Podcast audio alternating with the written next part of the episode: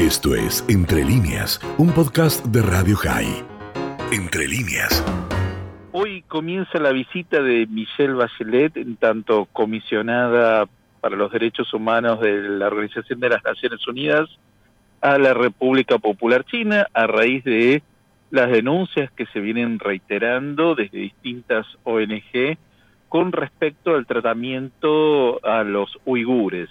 Esta es una minoría eh, que practica el Islam, que se encuentra en la región del Xinjiang, que es una región fronteriza con lo que son los países de Asia Central, ¿no? Eh, Kazajstán, eh, Kirguistán, también Afganistán, Pakistán e incluso eh, la propia Rusia, con lo cual es una región en la que hay una gran producción de petróleo y de gas, que también es atravesada por gasoductos y oleoductos.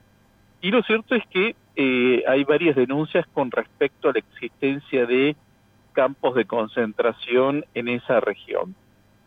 Al principio, cuando empiezan a surgir estas denuncias, el gobierno de la República Popular China lo negó enfáticamente, pero lo cierto es que en los últimos tiempos reconoce la existencia de estos campos, pero los denomina de reeducación. Tengamos en cuenta que el viejo sistema Gulag, imperante en la Unión Soviética durante décadas y que después se implantó en la República Popular China, se suponía que era esto, es decir, la reeducación para la construcción del socialismo. A ver, ahora bien, ¿qué ocurre? Eh, lo cierto es que la República Popular China tiene como parte de su doctrina política la lucha contra el terrorismo, el separatismo, el extremismo. De hecho, en esto coincide en lo que se llama la Organización para la Seguridad eh, de Shanghái, en la cual, por ejemplo, integra Rusia, pero eh, bajo ese argumento lo que está llevando adelante es un proceso aparentemente, ¿no? Por lo que nos llegan de los testimonios, de eh, destrucción de la cultura uigur. Es decir, que es un pueblo de origen turcomano, como los que hay en toda esa región. Eh, hay una persecución al Islam, habría una destrucción de mezquitas, y entonces, en base a esto, es que comienza la visita de la alta comisionada para derechos humanos.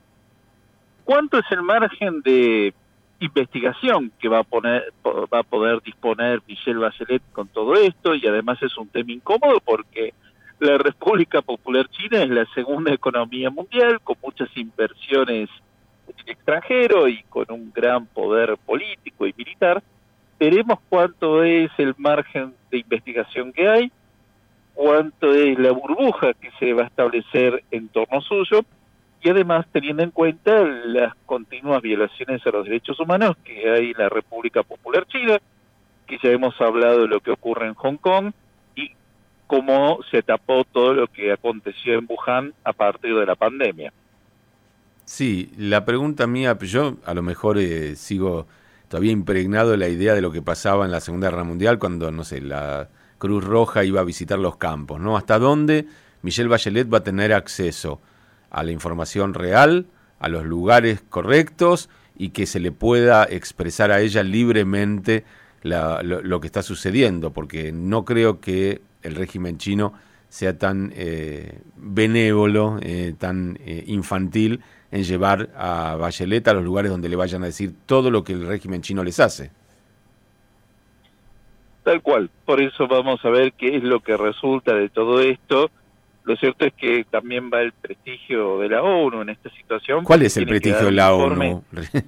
Ricardo, el prestigio de la ONU, el prestigio de la ONU está más pisoteado, eh, evidentemente. tiene que dar algún informe que tenga algún sentido veremos qué pasa con esto.